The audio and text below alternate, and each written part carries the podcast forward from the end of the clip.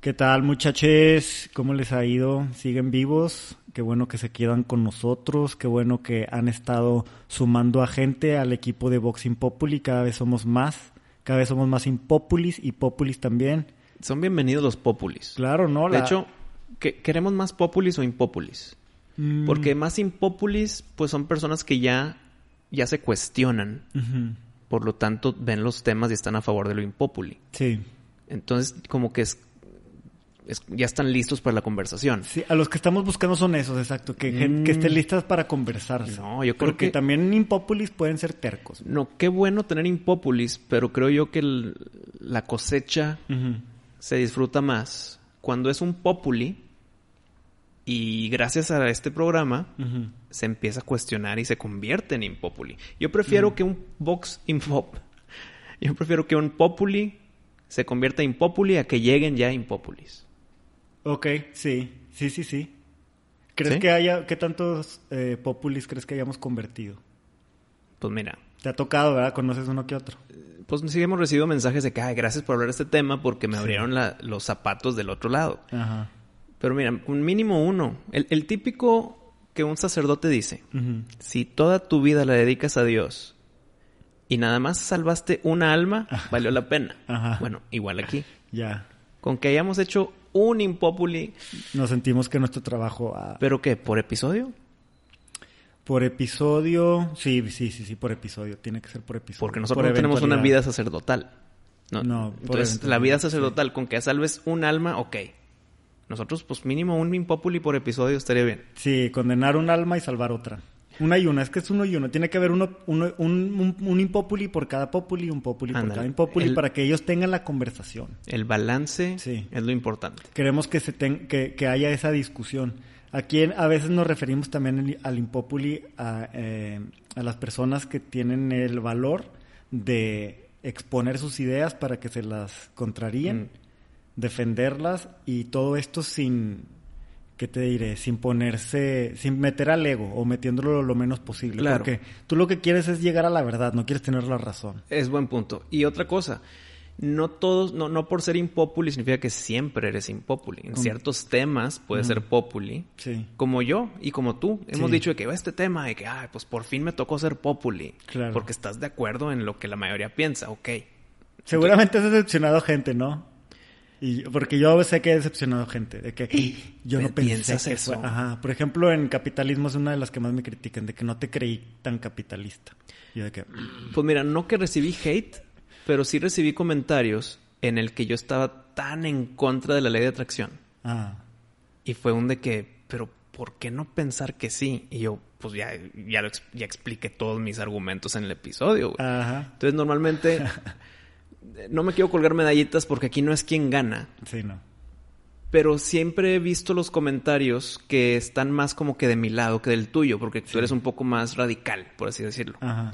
Entonces les sorprende cuando están de acuerdo contigo Ajá. y en desacuerdo conmigo. Ya, ha pasado, ah, que ha pasado un par de veces. Sí, sí, sí, de que no puedo creer De que... que por fin estoy de acuerdo con Pato.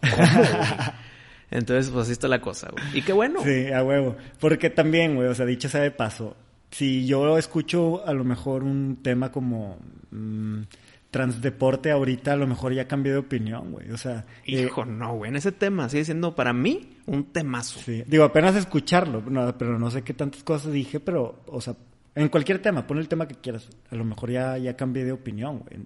Y eso es lo que estamos tratando de, de difundir, güey, el que no tengamos tiempo, no tengamos miedo a cambiar de opinión. Pues le dedicamos todo un episodio al cambio de opinión. Sí, o sea, eh, esto que dije hace ratito, no, no estás buscando ganar una discusión, está- o sea, gana la discusión cuando aprendiste cosas nuevas, cuando expusiste lo que piensas y nadie te lo pudo rebatir, o incluso cuando expusiste lo que piensas y alguien te lo rebatió de manera tan buena que tuviste que cambiar de opinión. Eso para mí es ganar una discusión. Y- Sí. Y, eso me hace impopuli, me siento.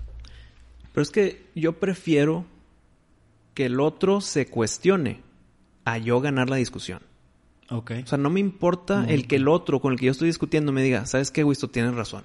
Ya. No, no, yo no quiero tener la razón. Yo nada más, Sí. el punto de este podcast es el, el cuestionar Sí. y el que puedes tener estas conversaciones entre comillas tabú Sin enojarse o sin que te deshereden o que sin que te corran de la cena de Navidad, güey. Ese es el punto. Sí.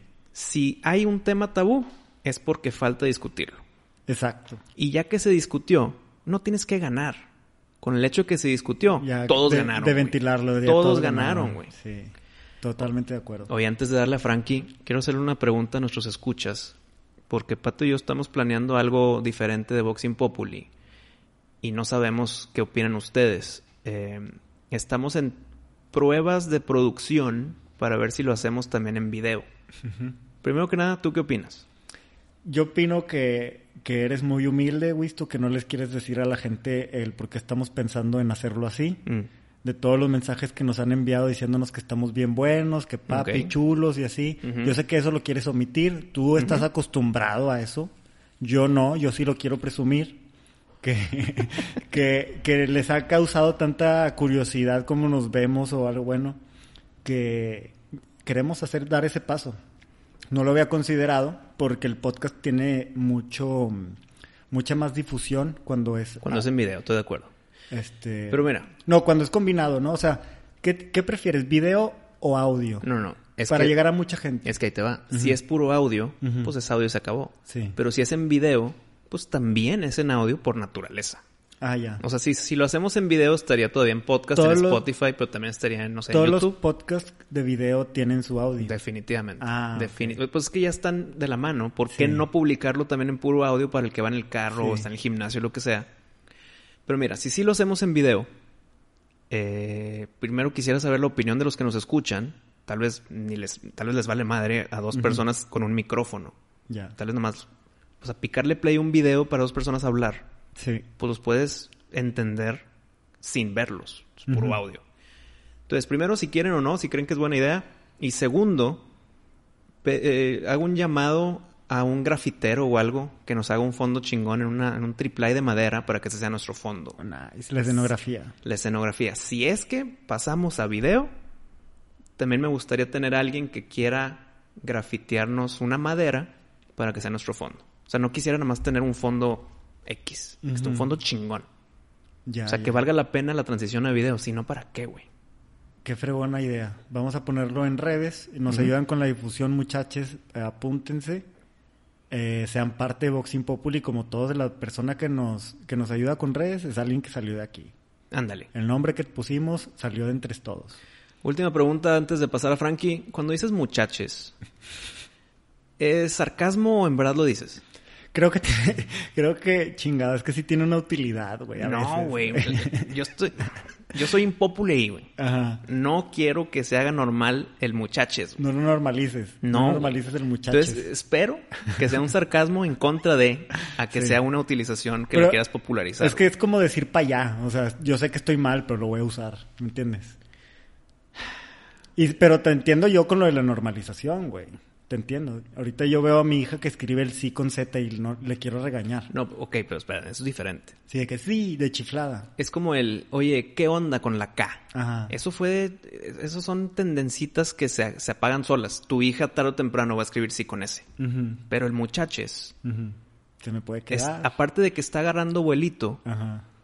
Alguien que hemos dicho que estamos en contra, si lo usamos, lo estamos como que palomeando. güey. Estamos dando permiso Entonces sí en nuestra propia opinión. Sí.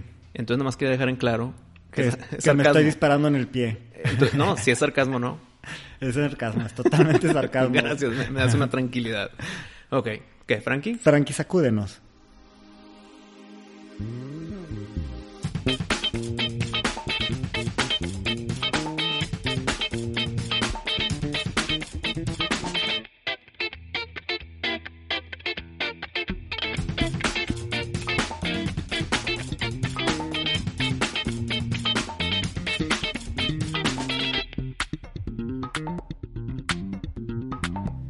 Este temazo lo hemos tocado entre otros temas. Hemos hablado, por ejemplo, de el oficio que, que decidí tomar hace poco de la carpintería. El Y- que si estás batallando para conseguir un trabajo, pues enfócate en un oficio, Sí. aprende un oficio y Sí. ese es tu nuevo trabajo. Creo que te pregunté en algún episodio si eh, trabajabas en algo que estudiaste, ¿no? No, güey. Pues, soy, la, ahí soy en la mayoría. Sí, el- el- como el 80%. El 80% de las personas que se gradúan y Mm. trabajan, no trabajan en lo que se graduaron. Ey. ¿Es un desperdicio de energía? Puta, y de dinero, güey. Sí.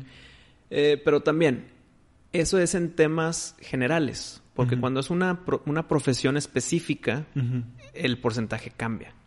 Por ejemplo, si tú estudiaste para ser doctor, la probabilidad es que vas a ser doctor. Ah, ok. O abogado, la probabilidad es que vas a ser abogado. Hay sus excepciones, como en todo en la vida. Ya. Pero en, en un tema general, no sé, ingeniero, Sí. eh, eh, la probabilidad Sí, es porque que vas a- hacer otra cosa. Abogado, doctor, son dos carreras entre dos mil, dos mil carreras, ¿no? Y es algo en que, si, por ejemplo, si yo no estudié eh, No sin producción ejercer, de video, sí.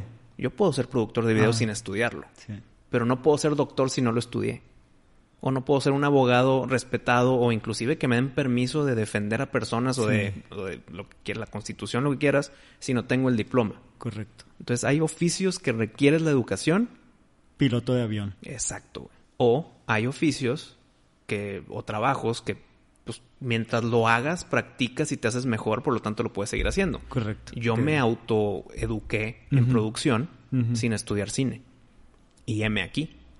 Sí, porque ahí, bueno, si yo te quiero contratar, yo me voy al portafolio que No hiciste. a mi papelito. No a tu papelito, Exacto. porque seguramente estudiaste con gente que no podría hacer lo que tú haces. Bueno, que la gente que estudió la carrera de producción probablemente no podrías hacer alguna de las cosas que tú haces porque ya llevas cinco años haciéndolo. O sea, es como, O sea, es por- como por- por el, la experiencia, Es como el abogado que se recibe a los 3, 4 años de la carrera, nunca ha pisado un juzgado y no sabe litigar. O sea, Ándale. Tal vez se sabe toda la teoría, pero ponlo ahí sí. y se chica. Y alguien que ya fue, no sé, escribiente para el Ministerio Público, que no ha estudiado la carrera, pero conoce todos los tribunales, sabe en qué materia corresponde cada cosa y todo, cómo funcionan los juzgados.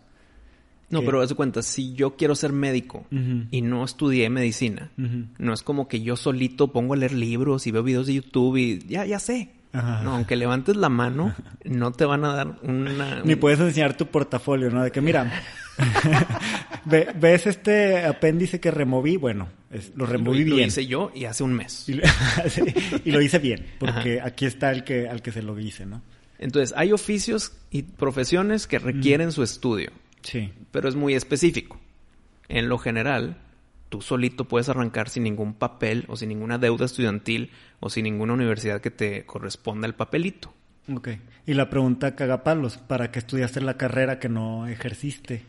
Y la respuesta creo que es muy fácil, güey. Está el- la presión social, la presión familiar y tú mismo querías tener esa educación, o sea, yo. Sí. Es de que no, pues sí, de, de, de la primaria sí la secundaria, la secundaria la prepa, prepa carrera, y pues mi familia me dio la oportunidad de que de la carrera también hacer mi maestría. Pero porque yo quería o porque si no tienes el papelito en esos tiempos, ¿hace qué? ¿Hace cuánto nos graduamos? 2006. Ponle. En, en esos años no podías tú pedir trabajo sin un papelito que te respalde. Correcto. Ahorita ya cambió un poco el asunto. Sí. Ya con tu experiencia, tu portafolio o tus ganas de trabajar Referencias. y referencias y contactos, claro, ya puedes entrar a trabajar en cualquier lado y aprender en el camino. Por lo tanto, ¿cuánto dinero te pudiste haber ahorrado? Si en vez de meterlo a una universidad, lo metes a tu startup o lo metes a tu empresa o lo metes a inversión X. Y para la gente que piensa, bueno, es que yo no, no tenía el dinero, la universidad no me costó, pero el tiempo y el dinero que te cuesta estar yendo a clases, ¿verdad? Y que no estás metiendo dinero, estás gastando, eres un gasto Claro. como estudiante. Eh, el tiempo también vale un chorro. O sea, te, por ejemplo, ¿a qué te metes tres años o cuatro años a una carrera de, aunque sea gratis? Si no piensas trabajar en ella, podrías hacer un- otro oficio que a lo mejor no es tan bien visto por los papás de uno o la sociedad, pero que sí, que para los dos años ya vas a estar, vas a estar metiendo lana. No sé si me explico. Sí. Y obviamente, dos años de meterle lana, dos años de mejorar y cada año que sigas haciendo eso, pues vas a ser mejor. Se van a graduar tus amigos de carrera, apenas van a empezar a hacer experiencia y tú ya llevas cuatro de experiencia en un ramo Estoy de específico. acuerdo. Eso, eso es muy importante. En Y- vez de dedicarle cuatro años y trabajando de medio tiempo porque tienes que estar malabareando, te enfocas al 100 Sí. y ya tienes esa experiencia cuando los de tu misma generación están apenas graduándose. Y a lo mejor uno creando deuda o gastando dinero. ¿No? O sea. Bueno, o- pero en tu ejemplo estás hablando de los que tuvieron una beca y no tuvieron que pagar. Pero hay muchos en los que no consiguen beca y lo tienen que pagar y tienen que conseguir algún tipo de préstamo estudiantil. Sí, también. Y aprendí recientemente, gracias a John Oliver y su programa de Last Week Tonight, ¿o ¿cómo se llama? Last Week. Ay, güey. Se me fue el nombre. No cabrón, soy de- fan, sí. El de HBO. Yo sí soy fan. Me gusta mucho cómo presenta las noticias. Tú crees, creo yo, que tú crees que es muy sesgado. Es muy sesgado. Estoy de acuerdo. Me, me iría por Bill Mayer, entonces, porque no soy este tampoco cerrado y me gusta Mm. la comedia. Pero Bill Mayer sí Pero- está súper sesgado. Pero, por ejemplo, a, este dice, ¿para qué te pones...? ¿Cuál fue la que dijo eh, últimamente que como... Ah, bueno, que, a- que el COVID está exagerado, por ejemplo. O sea, es algo que... que Estamos él- de acuerdo Que él todos. se atreve a decir. Y nosotros también. Y este, sí. Pero John Mayer, John Mayer, ya Bill. junté los dos. John Oliver Ajá. mencionó en su episodio de Bancarrota que los, las deudas estudiantiles no te puedes declarar en bancarrota para decir no la puedo pagar, güey. correcto. O sea, literal, la única forma de salirte de bancarrota es, digo, perdón, de la De la deuda deuda estudiantil es o pagándola o muriéndote. Sí. Punto, güey. Y ya le quieren quitarlo de morirse, ¿no? Quieren que la heredes. Hijo, es que heredar deuda es otro tema para otro episodio, güey. Se me hace una... Obviamente es una idea de los políticos que se hereden las deudas o ideas de los banqueros que le meten a los políticos de que necesito que me hagas unas unas este, reglas para que la gente no se pueda ir sin pagarme. Porque ellos son los mismos que le dijeron a los a los políticos que hicieran la cláusula esta de de que no puedes declararte bancarrota para las deudas estudiantiles. ¿Me explico? Sí, pero es que el, el endeudar tu... El heredar tu deuda, pues cabrón, el que la heredó, ¿por qué la tiene que pagar? güey? Claro, ese es el riesgo que Si te mueres, te se murió la deuda, pues, Sí. pues qué mal pedo, ni modo. Se pagó. Se pagó con la vida.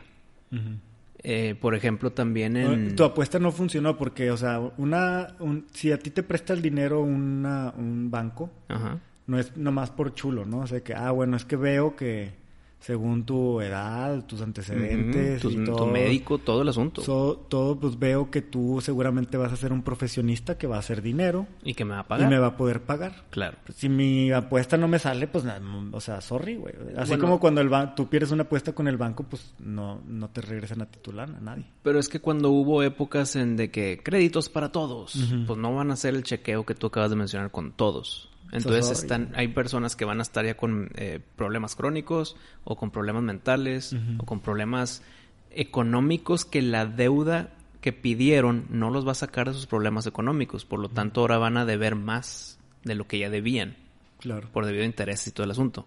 Entonces, el que la deuda se herede, para mí, entiendo el lado económico del banco, pero se me hace una mamada. Sí. Porque, pues, si a, si a mí me cae una herencia con deuda, digo, pues yo qué cabrón, pues si, estoy tratando de pagar mis propias cosas, ahora tengo que pagar la del muertito, pues está muy cabrón, güey. Claro. Sí, no, no, no se vale, güey. O sea, Yo creo que si te moriste, te moriste. Por eso en los seguros de vida tienen una cláusula con el suicidio. Mm, Porque si tú te suicidas ya le va a caer una la nota a tu familia. Pues Sí, no, güey. sí. O sea, creo que tienen que pasar ciertos años después de que conseguiste tu seguro de vida para que eso sea factible. Que ahí sí llega un punto en que tal vez no, estás, no estoy de acuerdo. El seguro de vida es por si te moriste, güey. No si te suicidaste. Entonces ya es un tema ahí gris. Sí, pero en todo se reduce a que tú te vas a sentar en una mesa de negociación con una institución financiera para que te presten lana. Ahí tú tienes que saber a qué te estás comprometiendo y cuáles son tus eh, derechos, ¿verdad? Como todo. Acá lo que está pasando es que los bancos no ven una factibilidad de que el profesionista les vaya a pagar. Por eso recurren a esas mañas. Si ellos dijeran, no, güey, pues es que tú le prestas a un estudiante y ellos siempre te pagan, güey, porque agarran un buen jale, el mercado laboral está con madre. Pues no, güey. O sea, lo que te está diciendo es el banco, que el mercado laboral no es una buena apuesta. ¿Qué les estoy diciendo yo ahorita a los chavos que todavía están en que si van a estudiar una carrera o no? Pues sean como el banco, güey. O sea, tengan dudas con respecto a que si el mercado laboral es una buena inversión. Porque estás asumiendo que al graduarte vas a tener esta deuda, pero con el trabajo que consigas vas a pagar esa deuda. Vas a poder pagar la deuda más tus gastos. Claro, más, claro, o sea, pues como nuestros papás le hicieron cuando terminaron carrera. Comprar casa, güey, tener los hijos que te quepan. No, pero es que eso, eso ya cambió un poco. Ahorita Sí. ya está, yo hasta eso no estoy de acuerdo con esto que voy a decir, pero ya se está haciendo más factible el mantener por, de por vida una renta en tu vivienda que comprarla. Yo siempre voy a preferir el que, sea- el que, el que la pagues y después de pagarla ya es tuya. Pero hay muchas tendencias con argumentos muy positivos y que Sí. si te los compras, Sí. el que no necesitas comprarlo, te puedes mantener en renta toda tu vida y listo. Y así ya te Sí. evitaste ese gasto fuerte o ese Sí. endeudamiento hipotecario Sí. y pues puedes por lo mismo, por lo mismo pagar ya tu deuda estudiantil.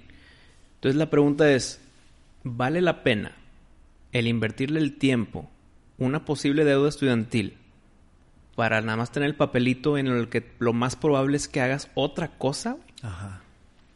¿Qué pasa si pudiste ver tu futuro y decir, es que voy a estudiar ingeniero y fíjate que me voy a dedicar a, a producción audiovisual, güey?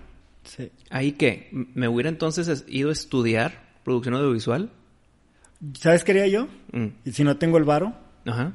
¿en dónde quieres trabajar? Y ahí pido trabajo gratis. ¿Qué es lo que hiciste con lo de tu oficio de carpintería, Y güey? es lo que vas a hacer en una universidad, güey. Vas a ir ahí gratis, deja tú gratis pagando, güey. No te dan comida, no te dan nada.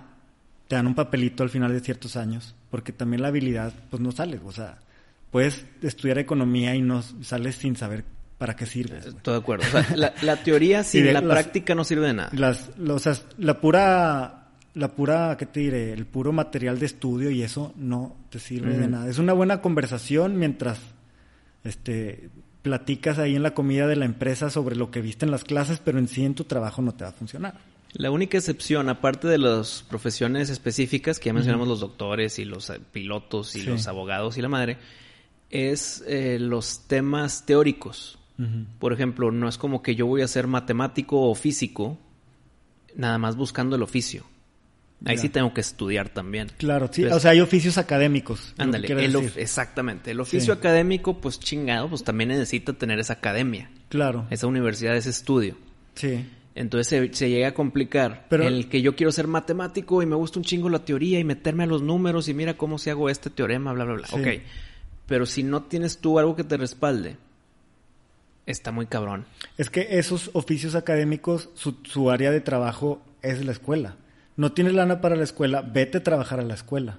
Como eh, la película de Matt Damon. Ah, sí, la de Good, Good, Will Hunting. Hunting. Sí. O sea, ¿y de dónde va a ser tu, tu, tu, tu desempeño laboral? Pues en las, en las universidades, güey. Es donde, ya sea de maestro, ya sea de catedrático, escribir los libros, todo eso se, se- se necesita esa gente. Es que llega otro problema. En esto en específico que estamos hablando, que es lo académico, llega Sí. otro problema, güey.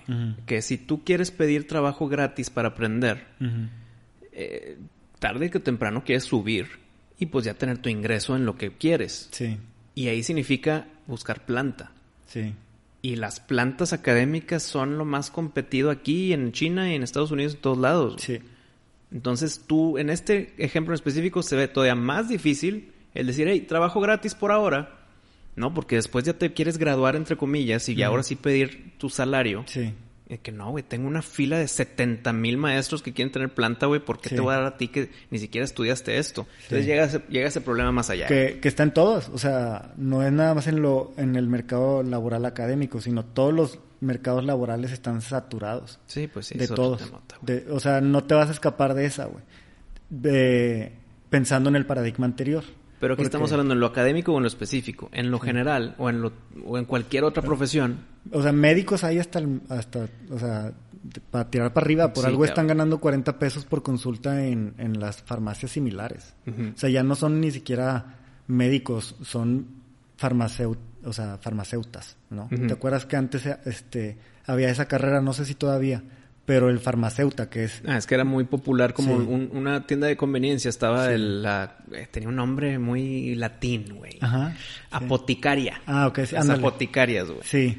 Literal Este, te dedicas a tener tu apoticaria, que es tú hacer las mezclas de los miligramos para que cuando llegue alguien con gripa dárselo, güey. Sí, No eres doctor, sí, boticario. eres exactamente. Sí, eso. este, pero después vienen ya las, las farmacias de patente y esas cosas Y las, eh, bueno, sobre todo en países como Estados Unidos, ¿no? Aquí todo es improvisado. Pero allá tú sacas una licencia de farmacéutica, pones una farmacia y vende, y puedes tú estar eh, moviendo medicamento controlado. E incluso lo que no sea controlado, que no necesite receta médica, medio hacer una buena recomendación, ¿verdad? Estoy estreñida, aquí está esta. Claro. Y sabían eso, ¿no?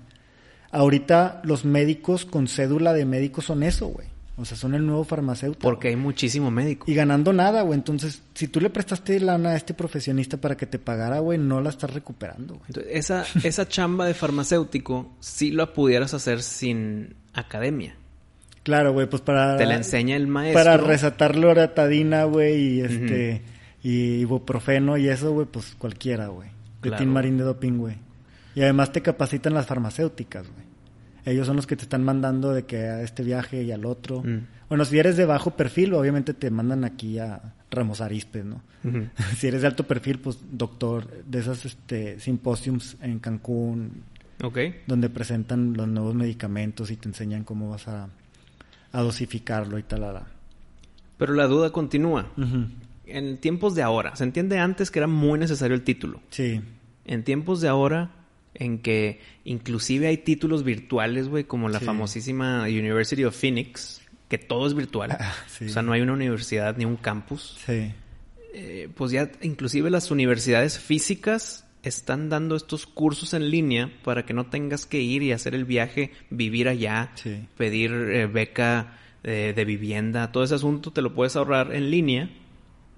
Pero si le buscas, para todo tema hay cursos gratis, güey. Sí. Lo malo es de esos cursos gratis, tal vez lo aprendiste, pero no hay quien te lo demuestre.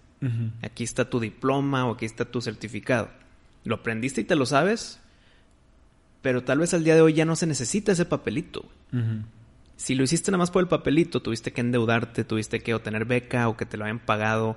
Eh, hay, hay muchas opciones, pero el día de hoy el papelito ya no importa tanto. Entonces, para un joven que está buscando dónde estudiar, Y pues, desde tal hace vez te lo mucho, puedes ahorrar, ¿no, güey? desde hace mucho no, no ha importado para el mercado laboral, pero ha importado para la opinión social. O sea, esto de, oye, yo estudié tal cosa para darle gusto a mis papás o porque me pidieron el título y ya después del título yo podía hacer lo que quisiera.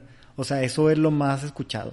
Ok, pero está el otro ejemplo. Es súper común. Y eso es- esa, esa manera de pensar se tiene que acabar porque.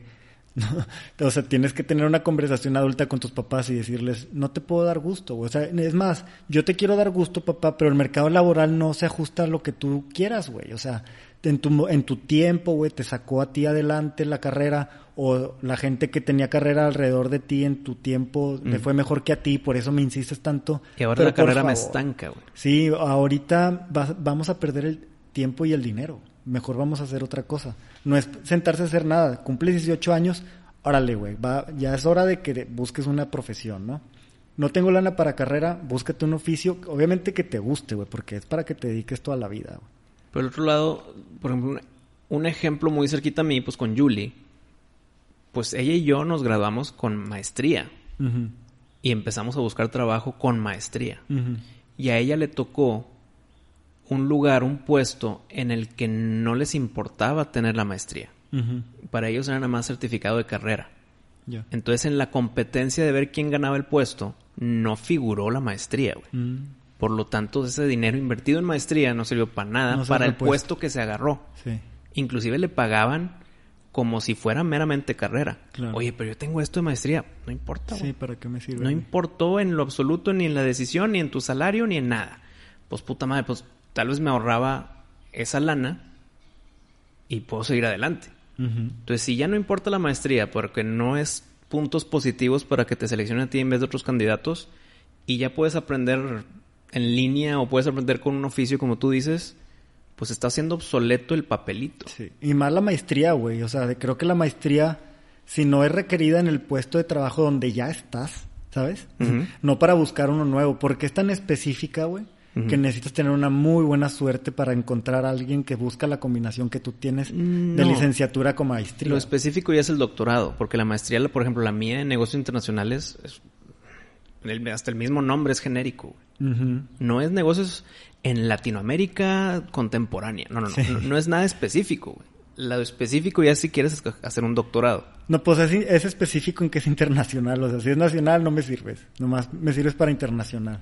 Ok, pero ni siquiera yo con ese título de maestría de negocios internacionales ah. hago negocios internacionales. Claro. O sea, por eso digo, para la gente que está pensando en una maestría y todavía no tiene jale, se me hace bien raro ese que, espérate, güey, o sea, este, muchos piensan, no, me va a ayudar a encontrar jale más fácil. Eh, no necesariamente. Ahorita no, güey, antes sí. No necesariamente. Antes era que este güey tiene maestría, agarra lo que se nos va. Ahorita ya vale madre, porque hay 40 otras personas, pues, aunque se escuche mal, igual de capaces que los de la maestría, güey deja tú, a lo mejor en vez de la maestría en este negocios internacionales, hizo una maestría en la Universidad de Phoenix de este justamente lo, lo, que hace la empresa, no sé, la empresa hace plásticos de inyección de plásticos, bueno, su, su, diplomado, porque ni maestría, ¿no? Claro, diplomado. Diplomado seis meses por internet con la Universidad de Phoenix en plásticos, sobres, pues ya, ya tienes una ventajota ahí. Eh, antes, güey. Eh, si compitieras con alguien que no la tiene, digamos. sí, pero, pero igual no le pero igual, o sea, que sea barata la, la, el diplomadito ese, no no le metas mucha lana. Pues por eso ya un certificado y no un no un ¿cómo se llaman? Un, un diploma o un título. Ah, no, pues yo diría con que le puedas demostrar al... Que le sabes, güey. Al, al que te va a contratar, güey. Porque para eso era el papelito, para demostrar que sabes. Y certificado por esta universidad con quién sabe qué prestigio. Pues chingado, pues ya no. No, ahorita ya no hay mucho prestigio, güey. La neta, o sea, por ejemplo, Harvard, Harvard, Harvard, wow. En Hollywood no lo vendieron perrón y así. Ahorita Harvard se ha vuelto otra cosa, que no tiene nada que ver con lo mm. que era antes.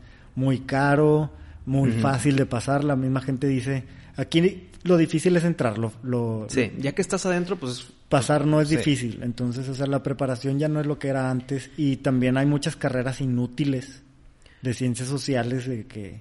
Este, ideología de género. ¿O, ciencias políticas?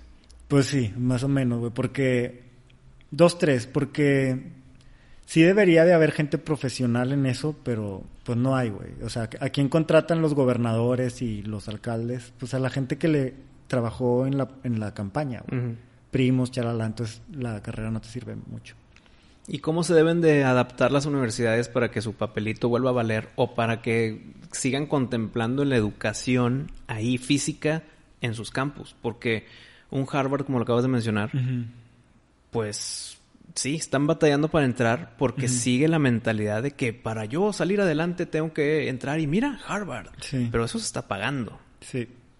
¿Cómo se adapta una universidad para seguir estando relevante? Manteniendo lo que lo, la razón por la que siguen existiendo, que no es lo académico, sino la, el networking o las redes sociales que tejes dentro de. Entonces, hacerle más enfoque de club social con un... Pero que, social carísimo, güey. Sí, no, tienen que bajar los precios definitivamente, adaptarse a que ya no compites a nivel local, sino mm. ya como la oferta es en línea, yo ahorita puedo sacar un título en una universidad que antes no soñaba, en, claro. en la, Sorbona de París. No, y también tenías que ir allá. Y como es todo en línea, pues no tienes que invertir ni tanto staff, ni en espacios, dormitorios, pues ya nada más, nada más págame para que poderte acceder a los cursos y que aprendas. Y no se diga cómo nos va a recibir la nueva realidad o la nueva normalidad post-COVID. Porque muchos muchas escuelas invirtieron en plataformas digitales. Claro, para adaptarse a estos años. Exacto. Y los que hicieron eso, los que mejor hicieron eso, son los que van a tener un, mejor regreso. Porque ahora mucha gente le va a apostar a un sistema híbrido de educación de un poco de en línea y un poco de, de físico. Lo físico, que es lo importante, güey? Pues es deportes, es la socialización, entonces, o, lo específico, como un médico necesita estar ahí, güey. Ajá, laboratorios y talleres. O sea, no puedo hacer un curso en línea de una operación a corazón abierto. No. Sea, tengo que ir, que me den el cadáver, güey, tratar el bisturí, la madre, todo. Claro. O sea, no puedo yo en mi casa fingir que estoy con un cuchillito de cocina. esa sería como educación de taller, ¿no? De que ligar, literal un lugar físico, que, que muchas carreras no lo necesitan, sobre todo ciencias sociales. Claro. Y otra cosa que deben de hacer las universidades es enfocarse mucho más, que ya lo están haciendo, pero mucho más en research and development. Sí. O sea, buscar cosas nuevas, cómo, cómo la ciencia puede mejorar, hacer experimentos que, por ejemplo, Boston con su Boston Dynamics está rompiendo madres, güey. Sí. Se están enfocando en robótica. Correcto. Eh, MIT se está enfocando en médico. O sea, eso está muy chingón. Sí. Eso sí que no se acabe. Sí. pero que la universidad sea creador de personas pensantes para el desarrollo de nuevas tecnologías o de Sí. nuevas utilidades. Eh, no tanto para el diplomita de que, mira, ya me puedo graduar y pedir trabajo. Sí. Yo quiero seguir con la comparación del club social, porque obviamente no es igual, pero hay unos cambios, por ejemplo. En un club social o los clubes deportivos a los que típico regio está metido. Que tienes tu asociación, sí. Sí, vas ahí y haces deporte y haces eh, networking Mm. y este, pues hay de todo, comer y de todo, ¿no? Si eres de los que les gusta el caballo, pues hay el club hípico. Si te gusta El este, tenis, el el club de tenis, tenis. el de tenis, el de golf, el de golf, Claro. ¿no? Así este sería uno de educativo y obviamente de por ramas. Podría ser el de médicos, el de abogados, el de contadores. Pero es que todo. eh, la diferencia entre lo que acabas de mencionar de los clubes deportivos es que para hacer el deporte tengo que estar ahí. Pero para un club educativo o un club de pensamiento, igual, no tengo que Sí, estar ahí. No, sistema híbrido, por lo que dijiste. Por ejemplo, va a haber el club, el club o la facultad de medicina. La facultad de medicina tiene su este su hospital para los practicantes, Mm. tiene su como anfiteatro para los muertitos, y, o sea, los salones para abrir cuerpos y cirugías, todo eso, ¿no? O sea, lo, lo que necesitas físico más sistema híbrido para lo que se pueda, ¿no? De que- Lo teórico en línea. Sí, medicina administrativa y cosas así. Y pues también ya enseñar sobre cómo se pagan impuestos y esas cosas que se han dejado por fuera, que son tan necesarias, este, que se les dé a todas las clases, a todas los- las carreras, ¿no? En híbrido. No, pues a mí no me gusta la medicina, yo necesito el club de los abogados, la facultad de derecho. Y ahí, este, pues hay biblioteca, hay un tribunal falso para que veas cómo se hacen los juicios orales.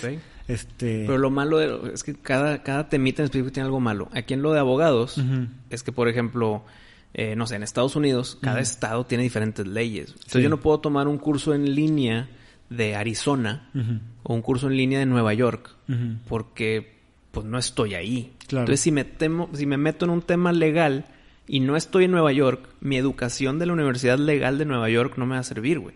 A menos que haya temas federales que sí te puedan ayudar. Sí, pueden, son- pueden ser clubes que puedan estar coordinados entre ellos para ofrecer en otras partes, como lo hacen ahorita las universidades, ¿verdad? Que haces Ok. intercambios y eso. Este, y para también cubrir eh, la parte del networking, obviamente, pues estás viendo a gente de ahí.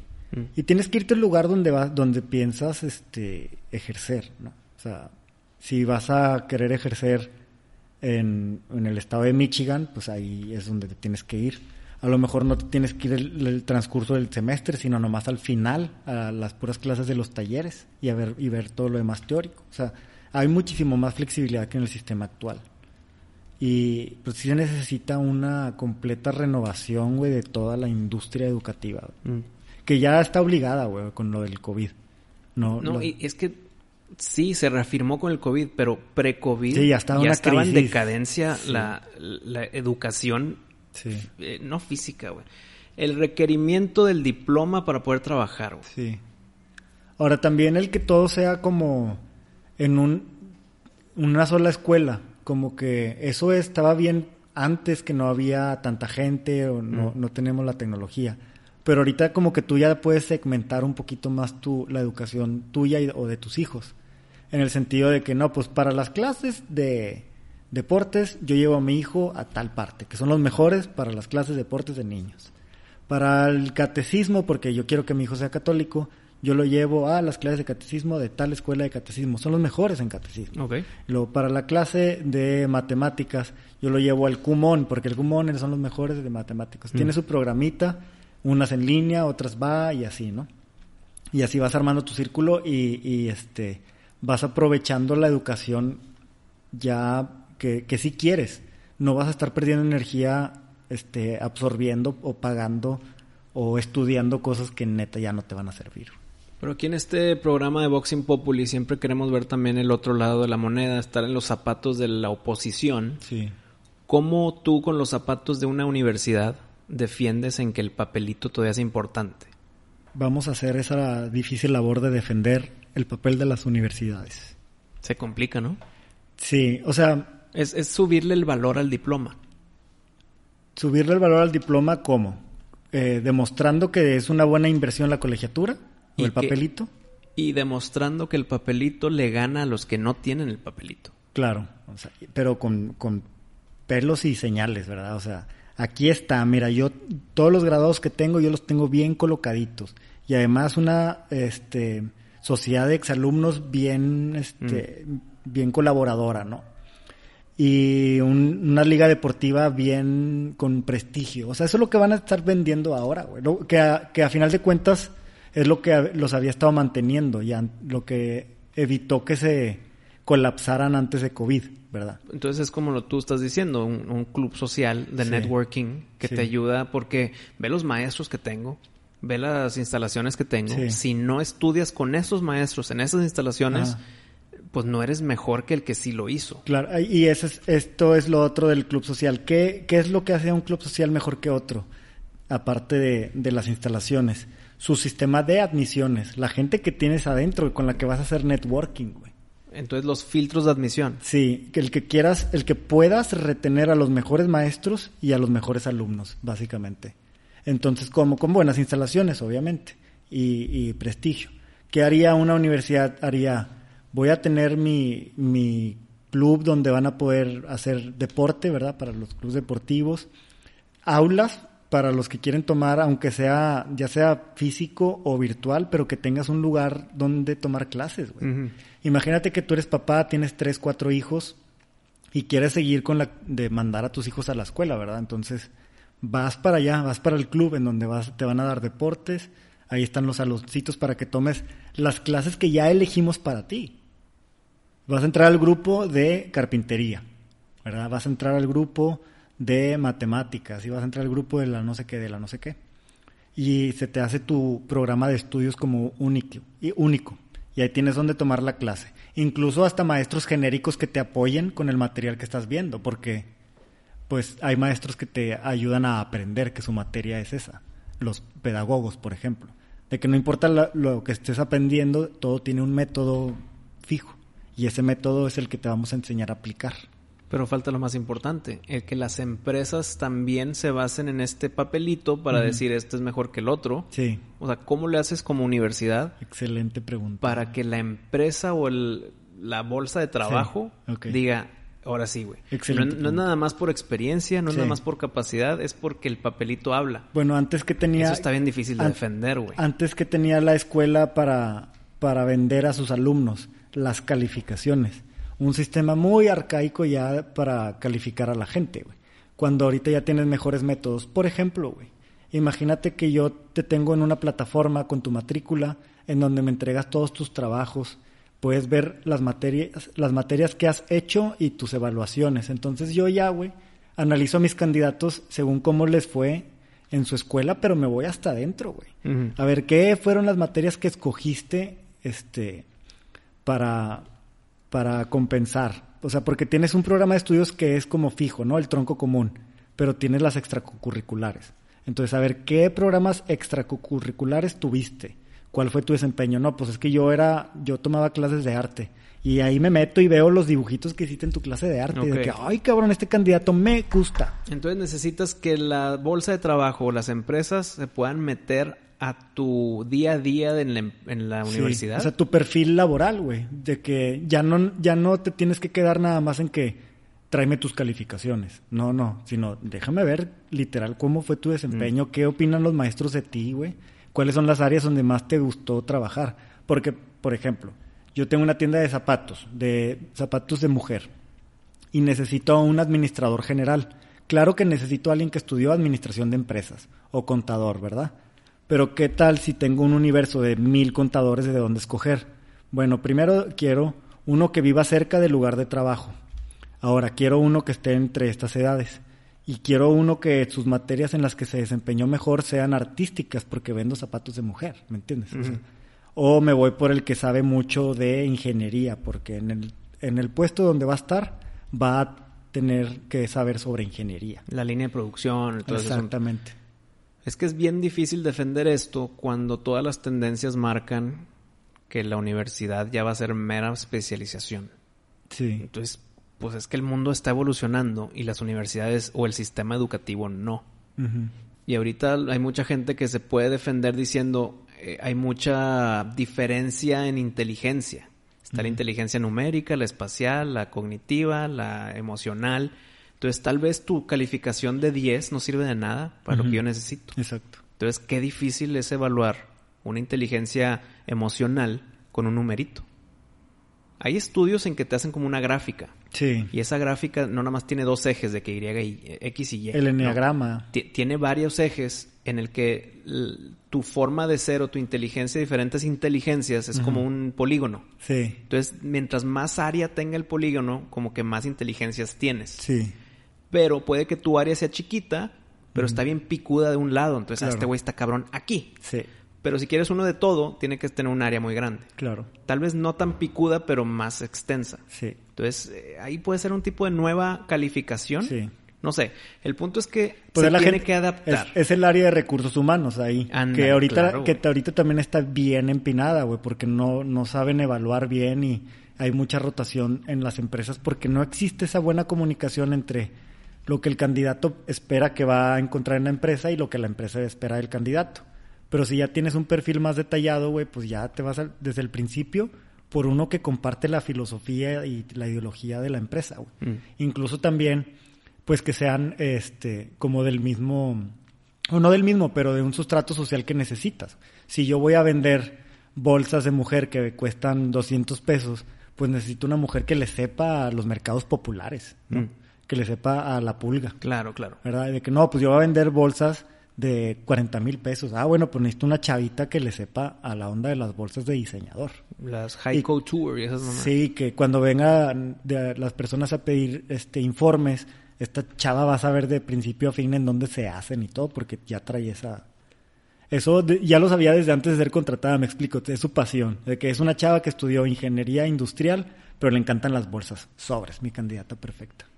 Yo creo que estamos en un mundo en el que se está bajando un poquito el número de empleados y está subiendo el freelancer. Sí. Entonces, si está subiendo el freelancer, tú para ser tu propio eh, ejecutivo, tu propio empresario, no necesitas un papelito, güey. No. Entonces, si cada uno se está haciendo freelancer, inclusive en el mundo laboral, ya se está bajando también el, ¿cómo se llama? El, el de confianza, porque se está haciendo outsourcing.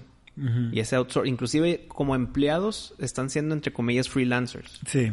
Entonces, si tú vas a ser freelancer, el diplomita vale madre, por más que tengas tres y maestrías Sí, y ahí, doctorados. Tu portafolio, ¿no? Tu portafolio, güey. Ahí. Entonces, ¿cómo defender a una industria que se está muriendo por mera evolución? Ahí. Está bien difícil. Entonces, tal vez se puede hacer lo que tú dijiste, Pato, más como club social de networking o de estudio de especialización. O si te quieres quedar estancado en tu educación conservadurista, no sé, güey. Sí. Está bien difícil. Por lo tanto, es una muerte ya anunciada. Sí, pues es que lo vamos a ver en todas las industrias ahora en el mundo post-COVID, güey. O sea, solamente va a salir adelante la empresa resiliente, la que se supo adaptar a los cambios y la, la que se supo adaptar los cambios es la que analizó dónde es fuerte, dónde es necesario todavía y ahí se enfocó y lo que ya no los ya no le sirve lo, lo desechó. Hay una parte que les va a costar mucho que va a ser la renegociación de sus colegiaturas para muchos colegios que estaban acostumbrados a cobrar mucho. Eh, pues ya no, güey, porque ahora la competencia va a ser global, o sea, como decía. Entonces, tiene que cambiar en todos los aspectos. O- I- igual sus gastos pueden reducirse, güey, porque ahorita lo que decías de freelancers, güey eh, y del outsourcing. Yo como escuela, digamos que la parte de matemáticas, pues la puedo a- outsourcear. Viene una empresa dedicada a tener Claro, maestros de matemáticas, ajá, un cumón, y vienen y ya me dan mi facturita por mi servicio y se fregó. Lo- el rato que no necesito a esos maestros que dan matemáticas, se van a dar matemáticas a otro lado. Lo que puedo ver que viene en auge, tal vez, y dime si estoy mal, güey, o si estás de acuerdo, es que ya las propias empresas, las corporaciones, pueden que tengan sus propias escuelas. Para entrenar al que ya que te gradúes ya trabajas aquí, güey. Sí, Entonces, alguien que tenga un potencial de joven, lo agarra a un, no sé, un Google Sí. y lo mete a estudiar en la Universidad de Google. Sí. Para estos temas y en esta rama de cosas, no nada más en una específica, porque luego, si no te gustó o te quieres mover, pues valiste madre. Pero te, te vamos a educar como parte de la corporación en todos estos temas. Sí. Te gradúas ya trabajando aquí, güey. Sí, Eso sí le veo potencial bien cabrón. Sí, porque las empresas también sufren con esta crisis del mercado laboral, güey. Ellos también verlos desde su perspectiva, güey. Están contratando a abogados que no quieren ser abogados, güey. Este, están, que no vienen bien preparados tampoco, güey. Eh, y los tienen que absorber a la nómina. Ahorita ya van a prohibir el outsourcing, entonces, pues absorberlo a fuerzas. Para, para un abogado que vas a necesitar nada más en cuando hay problemas, entonces sea, las empresas también están teniendo una crisis y ellos están tratando de resolverlo de esa manera.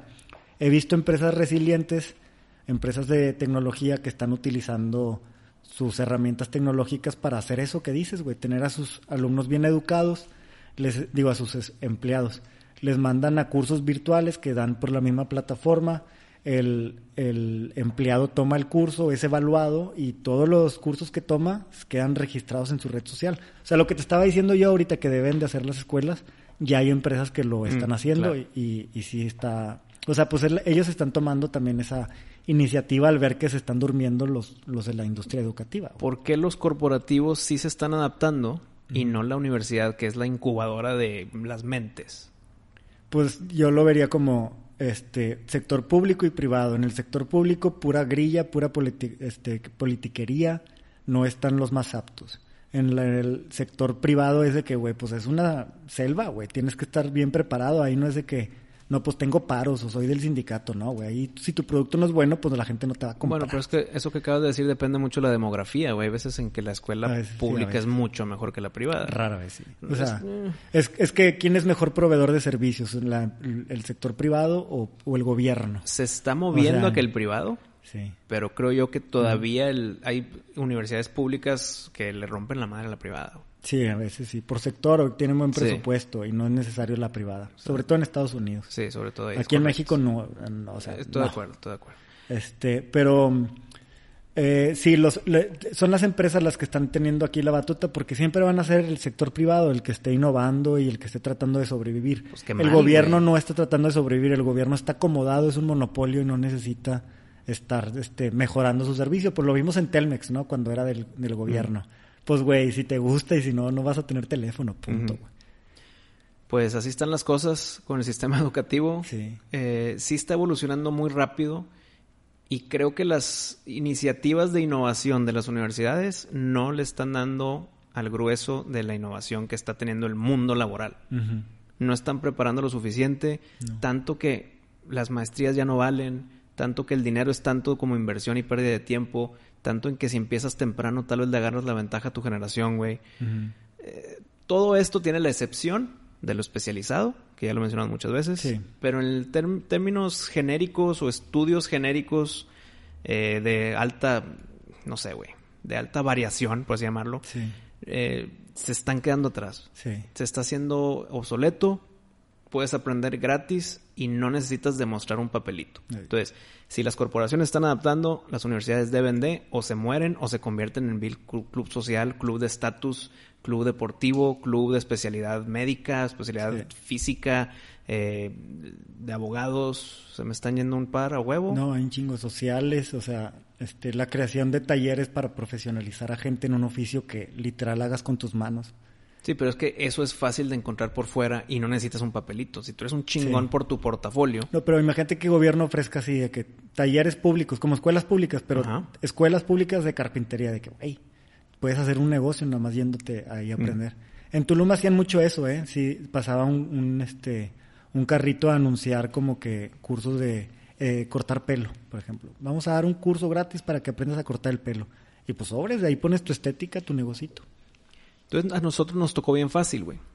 Porque el papelito eh, importaba en su momento. Entonces nosotros no tuvimos la decisión de sí o no. Era una huevo sí. Y si no, te quedabas atrás. Decisión tuvimos el cuál. Podrías decir cuál. ¿no? Eh, el, no, es el estudiar para un papelito o no. Sí, pero ¿cuál carrera no? O sea, era de que a huevo una, pero, pero puedes decidir cuál. Tú decides cuál, pero a huevo te metes a una.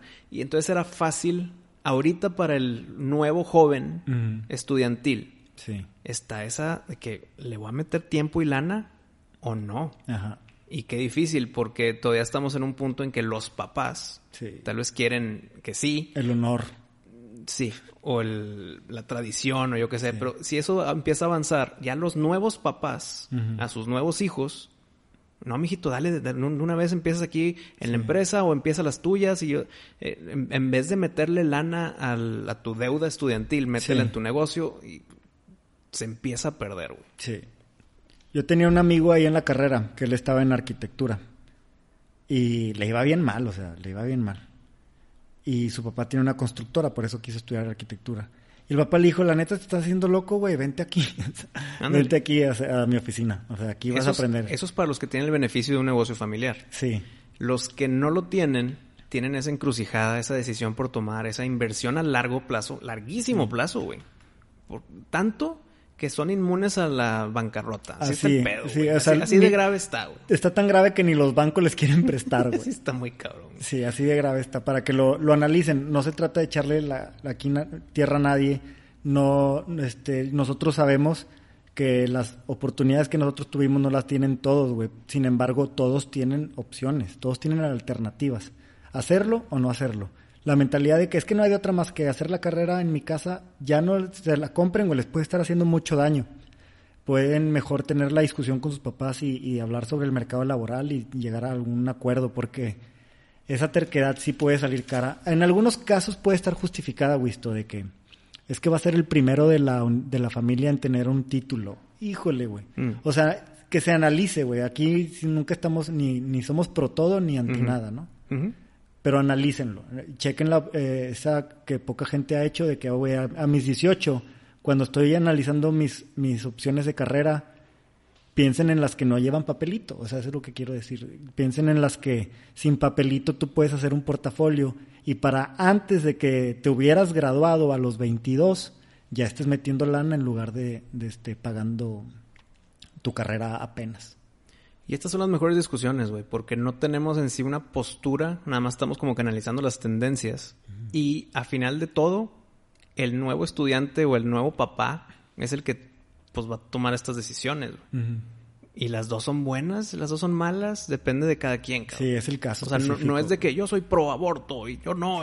no, acá es, pues, ve tu situación, analízala. Si le quieres meter el tiempo y el dinero para tener un papel, ok, a veces vale la pena. Sí, si puedes, o sea, si no representa para ti gran sacrificio y puedes a lo mejor sacarle provecho.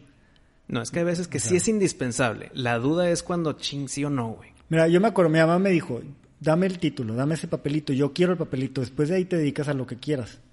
Para ella, el valor que representaba pagarme la colegiatura y demás, lo, lo valía, valía, valía ese honor. Es que era un colchón en que si voy a meter, aquí te voy a inventar números, mil pesos en tu educación para el papelito. Pero ¿qué pasa si esos mil pesos los meto en tu nueva empresa que vas a crear? Sí. Bueno, ¿qué pasa si esa empresa, como el alto porcentaje va a fallar, ya no tienes ni tu empresa ni los mil pesos? Sí. Entonces antes las generaciones como la de tu mamá, era de que no, dame el papelito, porque si fallan tus emprendimientos, como que ya tienes el papelito. Sí. Entonces, eh, no sé y, y además también el que, pues a los 18 años todavía estamos bien mecos. También. O sea, te voy a dar el dinero para un negocio. voy a poner un bar, ¿no? Ahí el 99% de los negocios fallan. Mamá, el primer bar para niños. Esa es la mejor idea. pues esto, una gran discusión, Pato. Yo creo que espero que pongamos a pensar a muchas personas que ahorita están en, en esa decisión. Sí. Y si ya tomaron esa decisión, nos encantaría escucharlos en arroba boxingpopuli ahí en Instagram. Y pues también díganos, eh, si nos vamos a video, nos mantenemos así. Inclusive, Pato, ya sé que qué hueva lo que voy a decir. Inclusive que aunque sea muy unánime el que se haga video, puede que no se haga. Ah, sí. sí, Todo está en veremos. Pero si sí, qué chingón. Si no, continuamos que igual de chingón. Muchas gracias por escucharnos. Pero sí avísenos para ponernos a dieta. ah, sí, hay que ponernos guapetones, así es. Está bien, señores. Nos vemos la próxima semana.